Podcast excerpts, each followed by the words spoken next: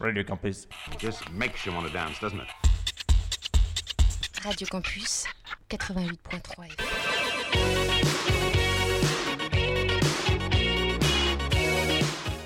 Bonjour à tous et à toutes et bienvenue dans cette émission des clitoriciennes.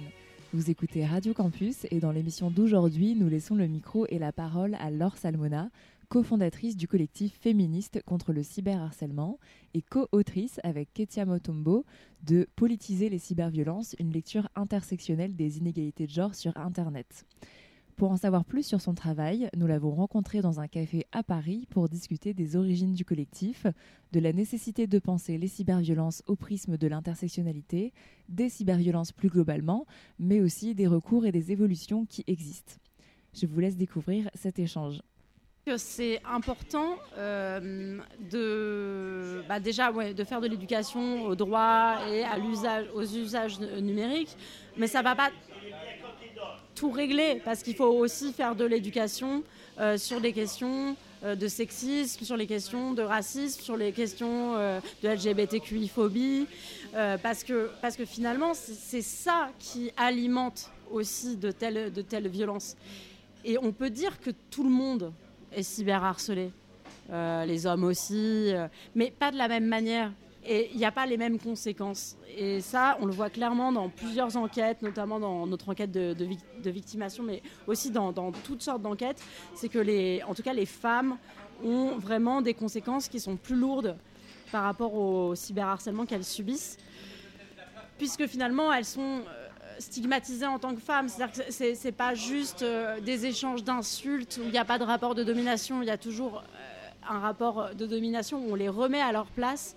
Et il y a un but hein, dans, dans, la cyberviolence euh, à l'encontre des femmes et des groupes minorés, c'est de les faire taire. Put it down now. Let me see the cash. Put your ass out. Let me see the crash. Watch the world spin. I'ma smoke the stash. I'm a bad bitch. You're a bitch that's bad. I'm a habit.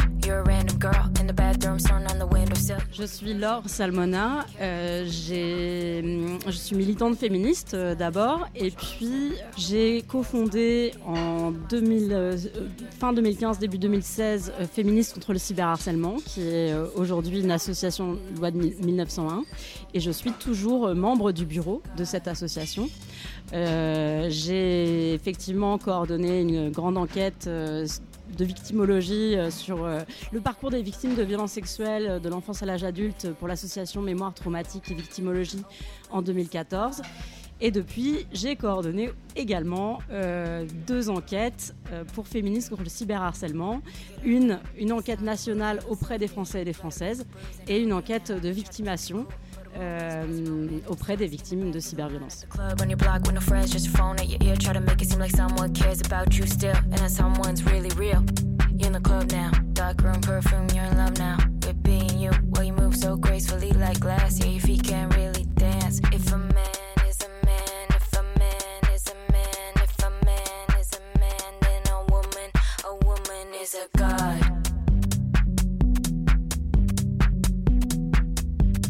En, 2015, euh, on ne parlait pas du tout du cyberharcèlement, des cyberviolences comme aujourd'hui. C'était considéré comme quelque chose qui touche plutôt les enfants, les adolescents, qui se serviraient entre guillemets mal euh, d'Internet.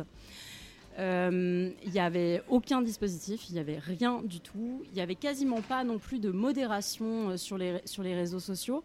C'est-à-dire qu'entre la création de Facebook, Twitter et puis euh, tous les autres réseaux sociaux, en fait, la question de la modération ne s'était presque pas posée. C'est-à-dire que Twitter a commencé à modérer vraiment en 2014. Euh, voilà, donc il y a eu des années euh, sans modération, sans même modération avec des modérateurs comme il pouvait y avoir avant sur les forums avec une auto-organisation des internautes.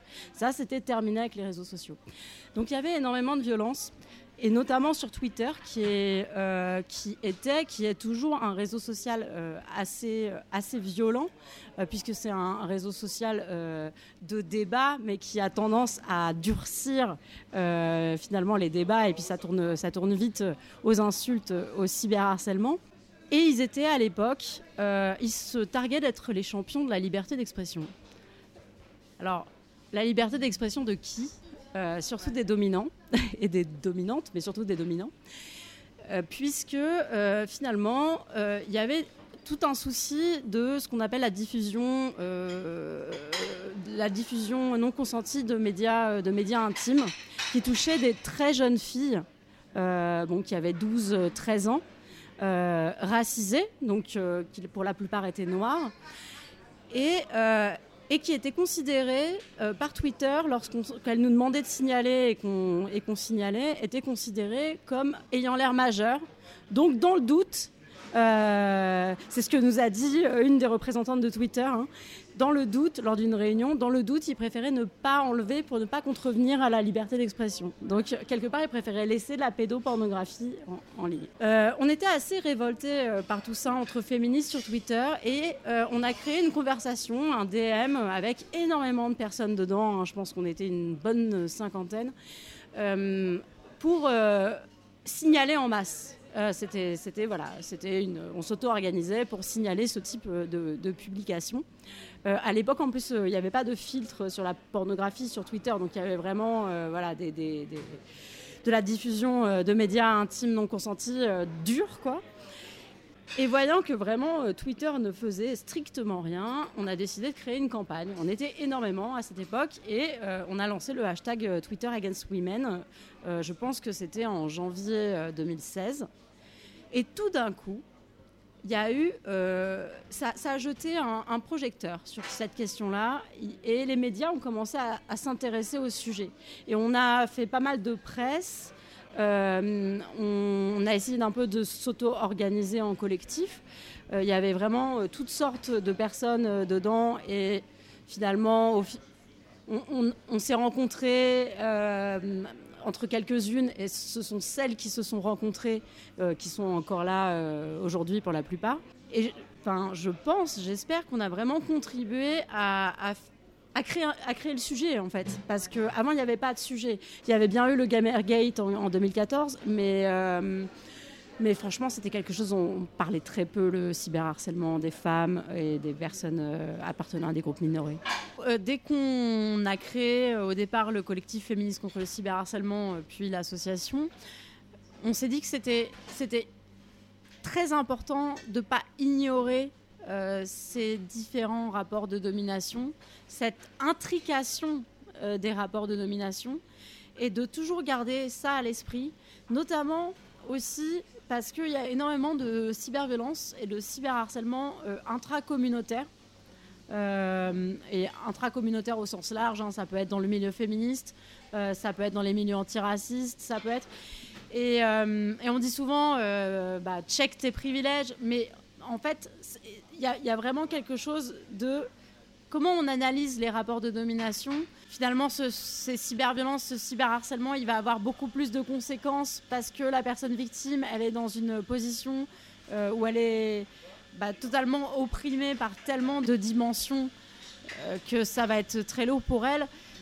Je, pense par exemple à des gros comptes, des personnes qui, euh, qui sont assez bien installées, qui ont des comptes avec des, dizaines de milliers de followers et, et qui vont bah, peut-être attaquer une militante euh, parce que euh, bah, soit euh, la personne n'est pas d'accord avec ce que la militante a dit, soit elle trouve que, bah, c'est un propos problématique. Mais en fait, quand on a 20 000, 40 000 followers et qu'on appelle publiquement en mentionnant la personne, on, on, incite à son cyberharcèlement alors qu'on pouvait envoyer un message privé en disant mais je comprends pas là pourquoi tu dis ça, c'est quand même problématique et discuter et voir et, en fait euh, régler les conflits euh, d'une autre manière euh, voilà, que public à l'intérieur de la communauté. C'est aussi, aussi hyper important à nos rapports, on va dire, avec, avec le, gouvernement, avec les institutions politiques parce que ça nous permet de toujours euh, rappeler ces spécificités, euh, la, enfin, quelles sont les violences systémiques, de rappeler que ce ne sont pas que des violences euh, faites aux femmes, que finalement on ne peut pas mettre sur le même plan une femme blanche, bourgeoise, éduquée et, et une femme qui n'aurait pas tous ces privilèges-là, parce que Enfin, il y, a quand même, on va dire, du côté du le gouvernement est plutôt du côté d'une forme de white féminisme. Et on voit bien, d'ailleurs, enfin nous, on l'a vu. Hein. C'est-à-dire que notre association, quand on était les seuls, on était énormément sollicités par les institutions. Euh, et, euh, euh, quand d'autres collectifs, associations plus lisses, plus blancs, qui parlaient pas de ces questions-là, qui les prenaient pas en compte, sont arrivés, ce sont elles qui ont été invitées. donc là, de toute façon, on le sait, hein, l'intersectionnalité aujourd'hui, c'est un, un, sujet qui fâche, alors que franchement, euh, ça fait un peu penser à la panique morale de la théorie du genre euh, en 2013. Mais alors que finalement, c'est juste se dire, bah oui, euh, on peut être une femme et opprimer une autre femme.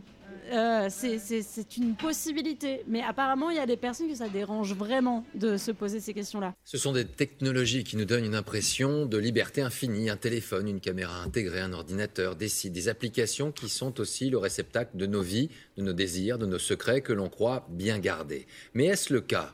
Big Brother a laissé place à Big Data et cela inquiète notre invité. Il y a effectivement très peu d'éducation dans les programmes scolaires et très peu d'éducation au droit aussi, tout simplement, hein, sans, sans parler euh, du numérique, mais euh, les enfin, nul n'est censé ignorer la loi, mais apparemment, il n'y a aucun moment, si on ne fait pas de droit, où, euh, on, a une, on reçoit une éducation au droit.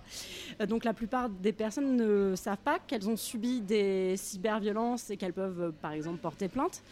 Euh, ou qu'elles euh, ont commis des cyberviolences et que c'est illégal. Ça a commencé en 2016, notamment après la campagne Twitter Against Women euh, sur la diffusion non consentie de médias intimes, donc la diffusion de nudes, hein, qui punit ce délit de deux ans de prison et 60 000 euros d'amende, même si les photos ont été prises alors que la personne était consentante pour la prise de photos, mais pas pour la diffusion.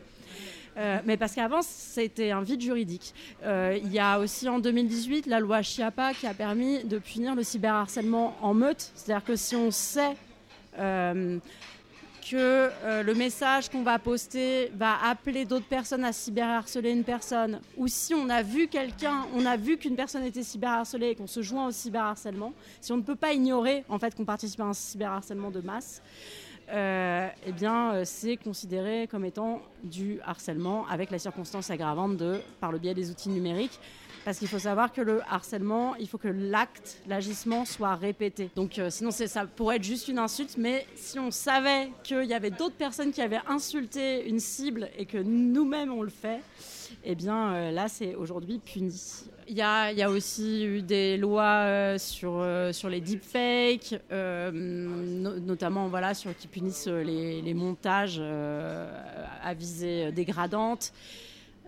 Disons que l'arsenal législatif, il a beaucoup évolué depuis, depuis, bah, depuis la création de Féministes contre le cyberharcèlement, depuis 2016. C'est une bonne chose. après, la loi est très peu appliquée. C'est-à-dire que Bon, déjà, c'est un peu comme euh, les violences euh, sexistes euh, en général. Les, personnes victimes portent peu plainte. Les procédures sont très longues, elles coûtent très cher. Hein. Le, la justice, c'est un truc de riche, c'est un truc de bourgeois. ça, ça, coûte extrêmement cher une procédure. C'est-à-dire que par exemple, pour faire certifier par huissier une capture d'écran, ça coûte 100 euros par capture d'écran. Donc quand on a reçu euh, des centaines de messages, ça peut très vite euh, voilà, euh, avoir un coût très élevé. Et du coup, et on assiste aussi à des phénomènes de, je ne sais pas comment le dire autrement, mais de starification de la justice. C'est-à-dire que les personnes qui obtiennent justice dans ce type d'affaires sont des personnes connues. Euh, et, la plupart des personnes euh, lambda qui portent plainte pour euh, des, cyberviolences, pour un cyberharcèlement, bah en fait, souvent c'est classé, classé sans suite. L'enquête nationale qui a interrogé les Français et les Françaises sur les questions de cyberviolence, on voit dans les réponses que souvent les plaintes sont refusées, alors que c'est totalement illégal. Hein, un officier de police n'a pas le droit de refuser de prendre une plainte. Euh, c'est la prérogative euh, du, parquet euh, de décider d'instruire ou pas. Et, souvent, quand la plainte est déposée, les enquêtes sont classées sans suite. On retrouve le même problème, pareil, hein, sur les violences sexistes et sexuelles. Donc il y a, vraiment un, problème de, justice. Mais il n'y a pas que ça. Il y a- aussi un énorme problème de recours. Parce que le recours, il ne peut pas être seulement judiciaire. Enfin, euh, l'impunité, elle est sociale, en fait.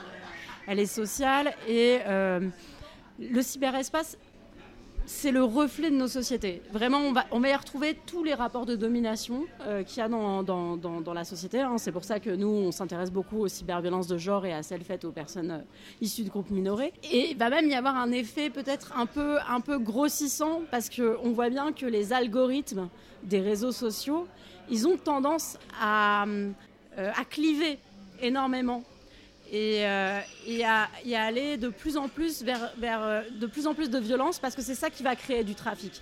Pour donner un exemple, sur, sur YouTube, sur, sur TikTok, si vous vous intéressez, je sais pas moi, à des photos de, de fail, des gens qui, qui tombent, eh bien au bout d'un moment, vous allez avoir de plus en plus de vidéos avec des accidents horribles. Et, c'est toujours comme ça. Si vous regardez, si vous vous intéressez à des contenus LGBTQI, eh ben, vous allez finir par avoir des, contenus hyper transphobes, par exemple. Et, c'est toujours euh, dans ce sens-là que ça marche, parce que ça, ça, sidère et, ça capte l'attention des personnes, parce qu'aujourd'hui, l'argent, il est gagné grâce à la publicité. Et, euh, et donc, euh, on est sur une économie de l'attention. Ce qu'il faut, c'est capter l'attention des personnes et surtout euh, les avoir de plus en plus sur leur portable, en train de regarder des vidéos comme hypnotisés. Il y a, toute une tendance à la, violence sur, les réseaux sociaux et sur Internet qui est encore plus prégnante que, je dirais, que, voilà, que dans, l'espace tangible. Les téléphones, les réseaux sociaux, les paiements bancaires, les déplacements, tout est traçable, espionnable. Une vie tout numérique devenue un danger potentiel. Et puis, elles ont une autre spécificité aussi, les violences en ligne, c'est qu'elles n'ont pas de limite, ni dans l'espace, ni dans le temps. Euh, pour prendre l'exemple du cyberharcèlement scolaire, avant l'existence des outils numériques, euh, le harcèlement scolaire, c'était horrible. hein. Euh, mais euh, quand l'enfant il rentrait chez soi, chez lui, s'il n'avait pas, euh, s'il subissait pas de violence au sein de sa famille, il était en sécurité. Quand il était en vacances, pareil, il était en sécurité. Si il était changé d'école, et ben en général, voilà, ça, ça, ça mettait fin au harcèlement. Aujourd'hui, en fait, il n'y a plus de limite. C'est-à-dire que c'est à l'école, c'est chez soi, c'est pendant les vacances, c'est même si on déménage. Euh, Voilà, ça c'est une spécificité des cyberviolences. Et une autre, c'est la, viralité. C'est-à-dire qu'on peut, on peut penser euh, poster un contenu totalement anodin, et finalement, quelqu'un va mettre un commentaire dessus.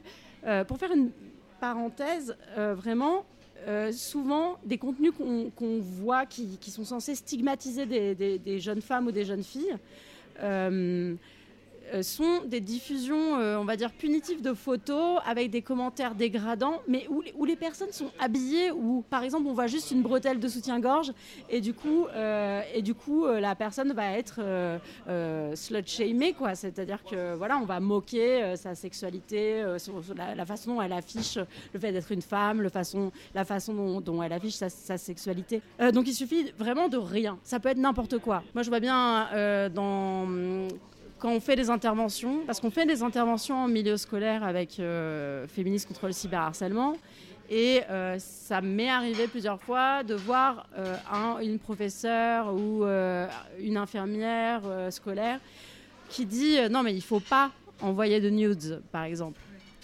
Mais c'est pas ça le problème. Enfin, si le nude a été sollicité, c'est ça n'est pas un délit, ça n'est pas illégal. Chacun fait ce qu'il ce qu'elle veut. Ce qu'il faut, c'est peut-être effectivement informer des risques.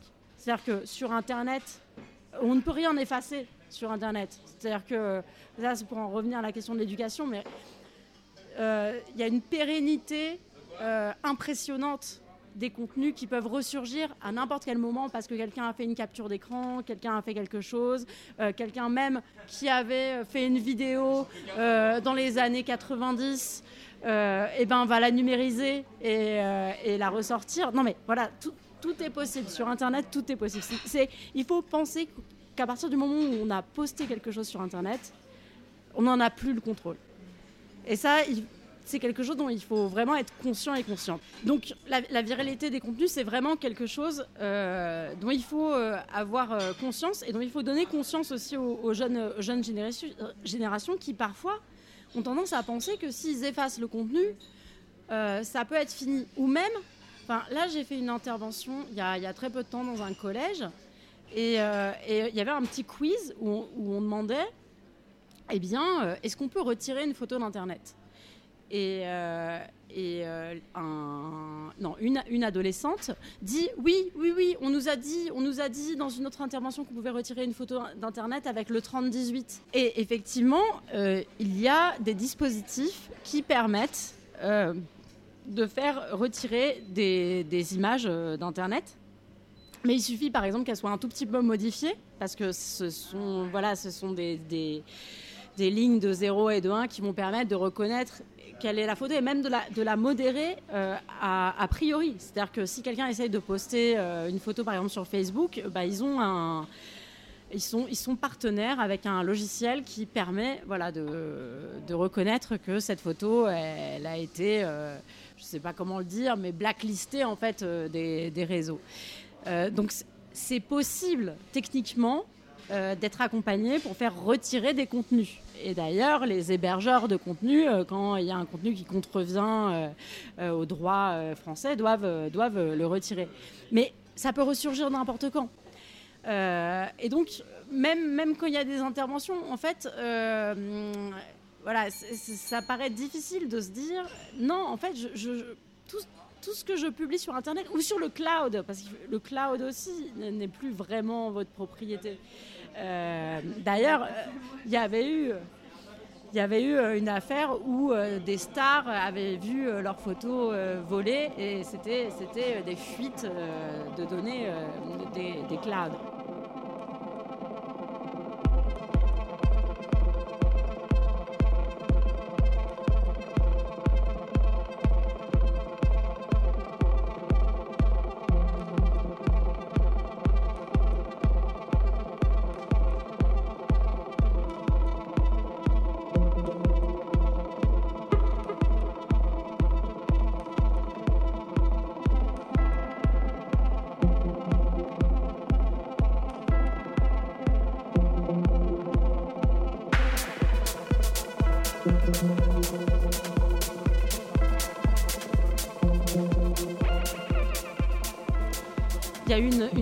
Véritable révolution avec l'arrivée d'Internet, c'est que tout le monde pouvait tout d'un coup exposer son point de vue, pouvait tout d'un coup créer du contenu sans avoir à montrer patte blanche et à passer par les médias dominants. Et ça, euh, alors ça a permis des choses euh, un peu compliquées comme euh, voilà, les sphères complotistes, mais ça a surtout permis d'avoir euh, énormément de personnes qui jusque-là n'étaient pas entendues dans les médias parler de, sujets voilà, relatifs au féminisme, à l'antiracisme, euh, euh, aux questions LGBTQI. Et en fait, ça a vraiment permis, même aux jeunes générations, de s'éduquer à toutes sortes de sujets. À la sexualité, par exemple. Enfin, voilà, moi, euh, aujourd'hui, euh, j'ai 42 ans. Et quand j'étais jeune, il n'y avait rien à part le cours de biologie, ce que voulaient bien nous dire nos parents.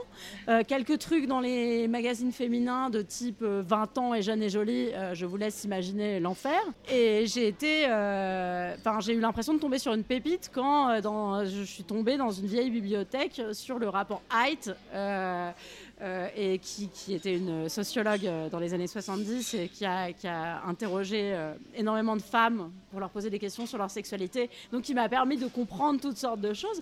Mais aujourd'hui, ça, il y a, toutes sortes de comptes Instagram, de vidéos TikTok qui permettent de, comprendre ces choses-là. Il y a, Internet, c'est un outil formidable. Il y a plein de choses, plein de savoirs, de connaissances auxquels on peut, on peut accéder. Donc, le problème, c'est pas Internet.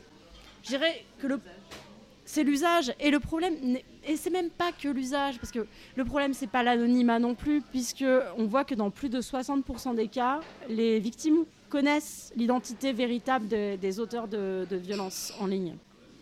Moi, je dirais que le problème, c'est qu'on vit dans une société qui est sexiste, euh, qui est raciste, qui est euh, validiste, euh, qui est LGBTQI-phobe et qui est grossophobe. euh, en fait, c'est ça le, souci.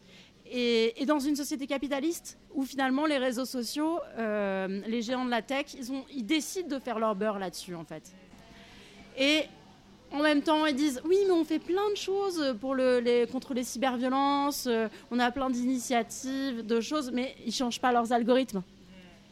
Ils changent pas leurs algorithmes, ils démonétisent non pas les vidéos euh, des, gens qui appellent à la violence, euh, des masculinistes, euh, que sais-je encore, des transphobes, ils démonétisent les vidéos des féministes parce qu'elles disent qu'est-ce qu'on peut faire pour que les hommes arrêtent de violer? Enfin, donc il y il y a des choix de modération aussi qui sont faits. Et ces choix, ils sont, alors ils sont portés par certaines idéologies politiques, mais ils sont aussi portés par euh, la patte du bien. Sur, certains réseaux sociaux, euh, il y a des, vidéos qui sont moins montrées ou qui passent euh, dans dans, on va dire, dans le dark Instagram, le dark TikTok, parce que elles sont tournées dans des intérieurs qui paraissent pauvres et délabrés, ou parce que les personnes sont grosses, ou parce que les personnes sont handicapées, qu'elles correspondent pas à des normes euh, de beauté édictées euh, par la société euh, capitaliste. Et du coup, ces, vidéos, elles vont être soit démonétisées, soit moins montrées, ou alors montrées à des gens qui aiment harceler. Parce que, parce que du coup, ça va créer du trafic et ça va être euh, repartagé, retweeté par ces gens qui, qui aiment harceler. Donc finalement, euh, on ne peut pas lutter contre les cyberviolences sans euh, lutter tout court contre la société capitaliste, contre le, sexisme, contre le racisme, etc.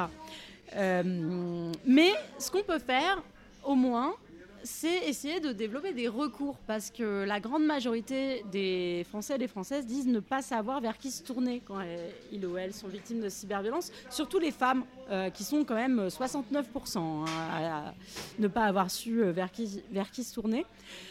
Aujourd'hui, il n'y a pas grand-chose. Euh, nous, euh, Féministes contre le cyberharcèlement, en 2019, on a arrêté l'accompagnement aux victimes parce qu'on n'en avait plus les moyens euh, humains et matériels. C'est-à-dire que trop de personnes nous contactaient et on n'était plus en capacité. euh, on était euh, quatre à l'époque et on n'était plus en capacité de, répondre à la de- demande. hein. On est toutes bénévoles euh, à Féministes contre le cyberharcèlement. On a toutes des choses à côté. Mais heu- heureusement, pendant le, confinement, il y a une association qui s'appelle Stop Ficha qui s'est créée, qui fait de l'accompagnement aux, victimes. Donc voilà, ça c'est une association vers laquelle on peut se tourner. Il y a un chat euh, qui s'appelle Comment on s'aime, euh, qui est euh, créé par l'association En avant toutes, qui permet quand on, se demande si on vit des violences au sein de son couple, voilà, de parler de tout ça. Et comme il y a énormément de cyberviolence au sein du couple, c'est vraiment quelque chose. Les outils numériques sont vraiment utilisés par les auteurs de violences au sein du couple pour surveiller, euh, pour intimider, pour euh, et pour euh, bah, essayer de rendre folle leur, leur partenaire. C'est vraiment des outils de choix pour garder un lien, un contact, une emprise sur, sur, sur la victime.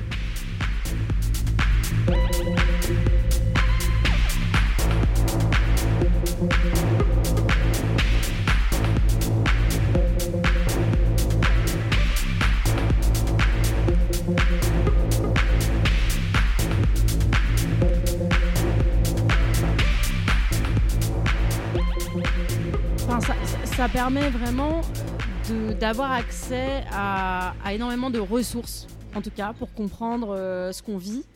Euh, ça permet, comme avec les hashtags MeToo, de, bah, prendre conscience que ce qu'on a vécu, euh, c'est systémique, que c'est arrivé à énormément d'autres personnes et que, et que du coup, euh, bah, du coup, c'est une prise de conscience qui permet euh, sûrement de sortir de l'isolement, qui peut permettre aussi d'arrêter de, culpabiliser, qui peut permettre de s'organiser. Enfin, en tout cas, Internet a vraiment permis à des mouvements féministes ou pour la justice sociale en général de naître de s'organiser, d'avoir de, l'impact, de se massifier aussi. C'est pour ça que c'est très important de ne pas, euh, pas laisser ce terrain, euh, on va dire, aux ennemis politiques. Parce que parce qu'en fait, Internet, c'est une caisse de résonance très importante. C'est un espace très important pour, euh, pour les luttes. Il y, avait il y avait toute une tendance à moquer euh, les militants et activistes euh, qui euh, ne seraient que sur Internet, qui seraient des activistes Twitter, des activistes Tumblr. Bah, ça dit il y a plus longtemps. Mais.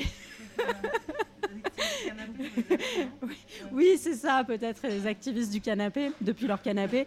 Mais, enfin, il n'y a pas à se moquer. En fait, il y a des personnes qui créent des contenus sur, sur les réseaux ou sur sur Internet en général.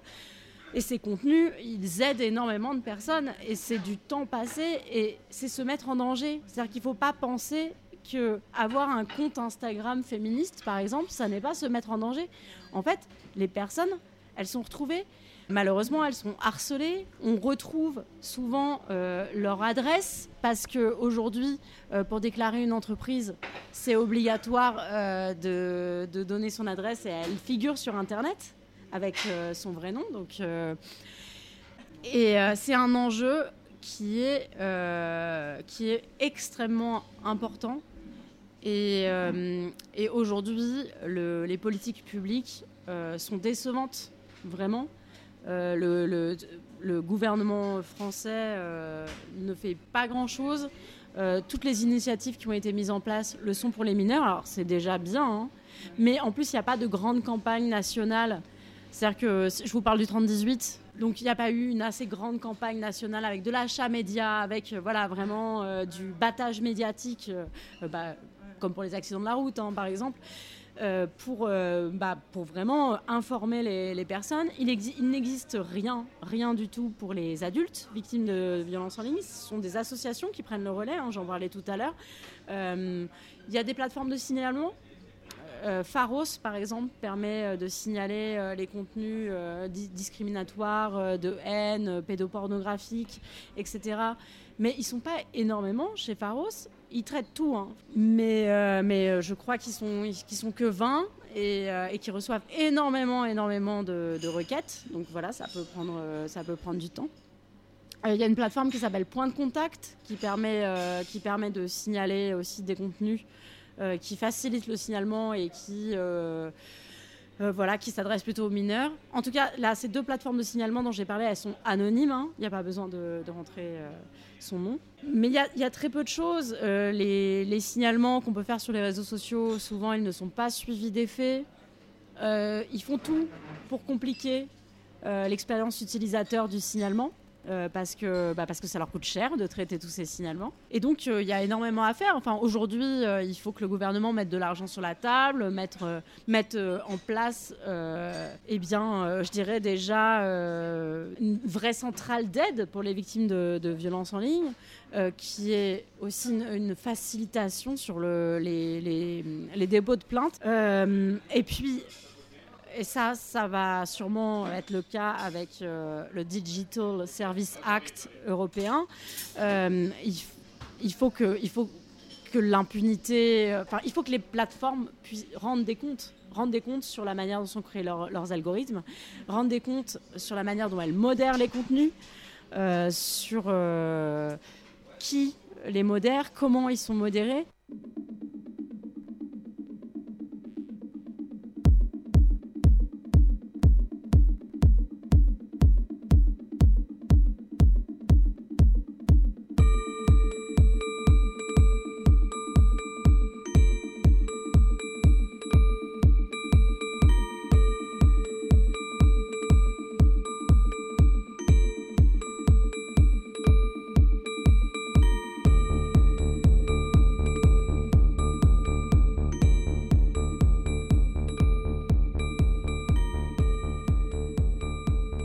Bah, je dirais déjà, enfin déjà c'est une bonne chose. hein, le Digital Service Act euh, à un niveau européen, on va être mieux loti euh, que la plupart, euh, des autres zones du monde, puisque ça va pas mal encadrer.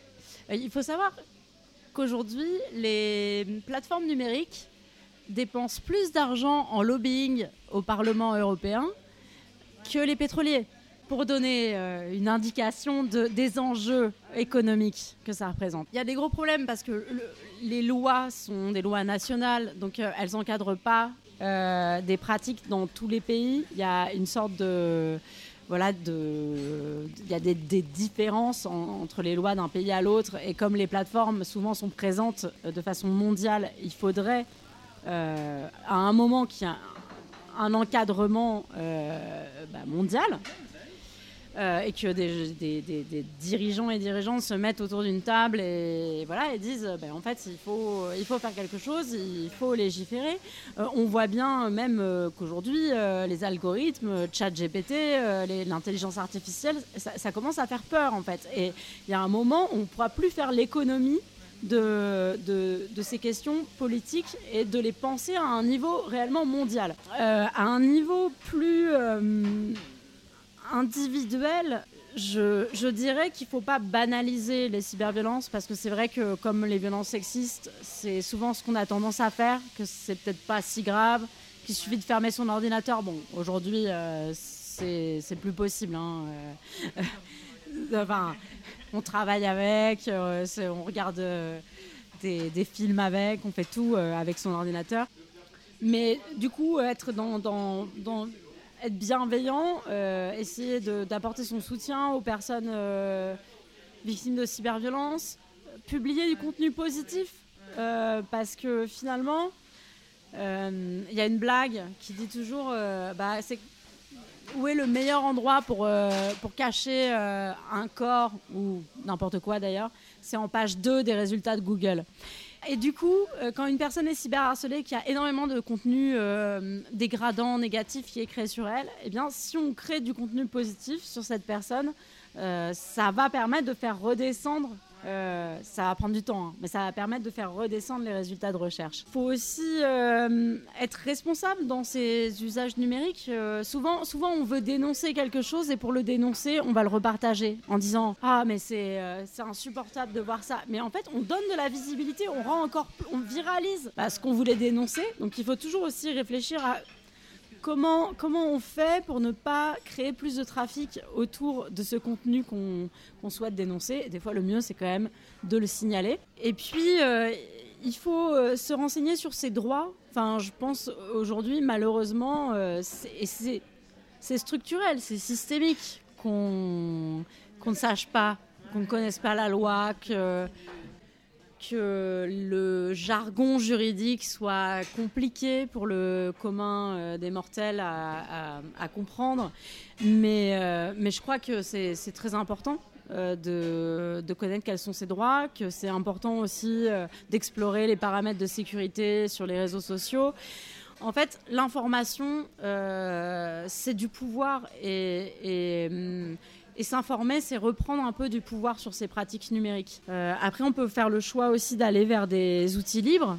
euh, différents avec euh, des instances où on peut édicter ses propres règles de modération, même si c'est plus compliqué. hein. Je pense par exemple à Mastodon à la place de, Twitter. Il y, a- plein de choses qu'on peut faire et en même temps, on voit bien que quand tout le monde est sur tel ou tel réseau social, bah, c'est difficile de ne pas y être.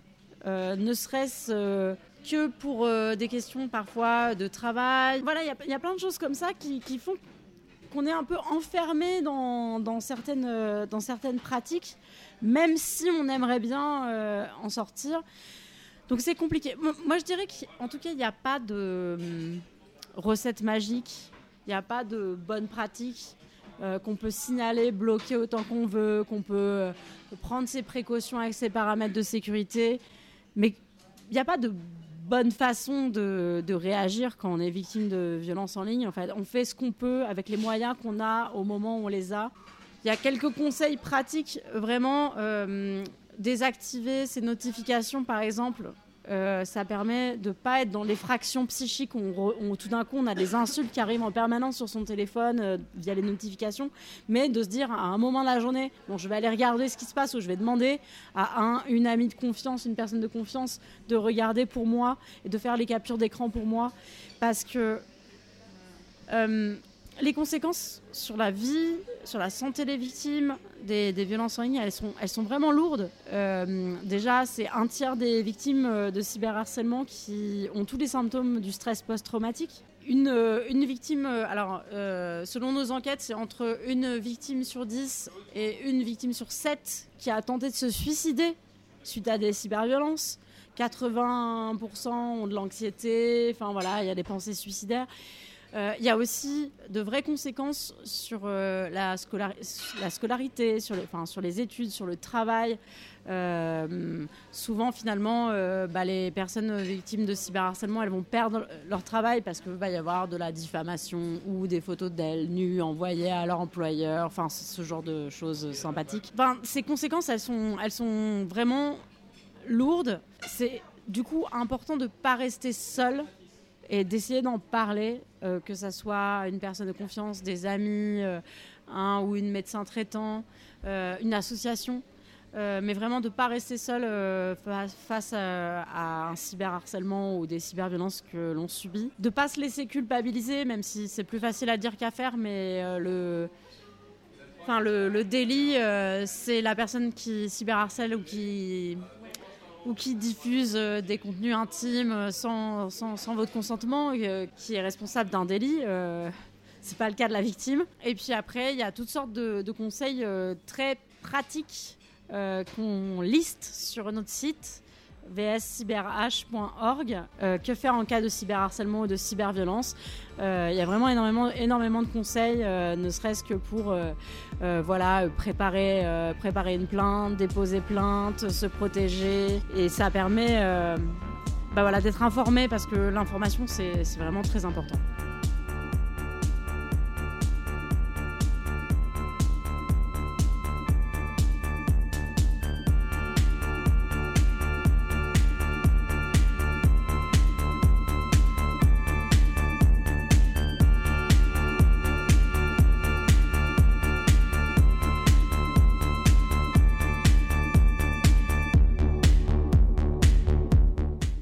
Pourrez retrouver toutes les ressources citées, les enquêtes et les guides sur www.vscyberh.org ou sur leurs réseaux sociaux féministes contre le cyberharcèlement.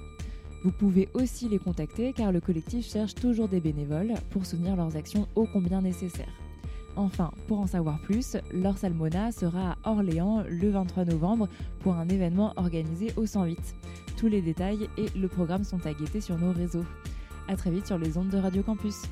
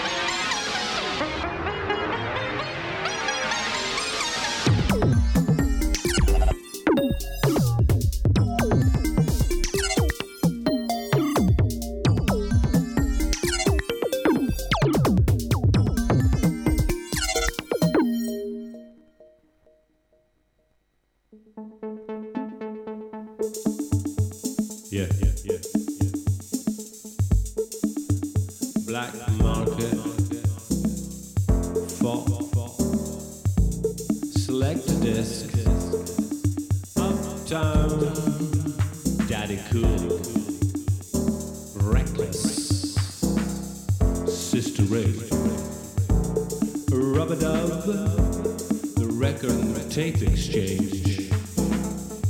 Catch a groove. Defend. Kubla. Vinyl junkies.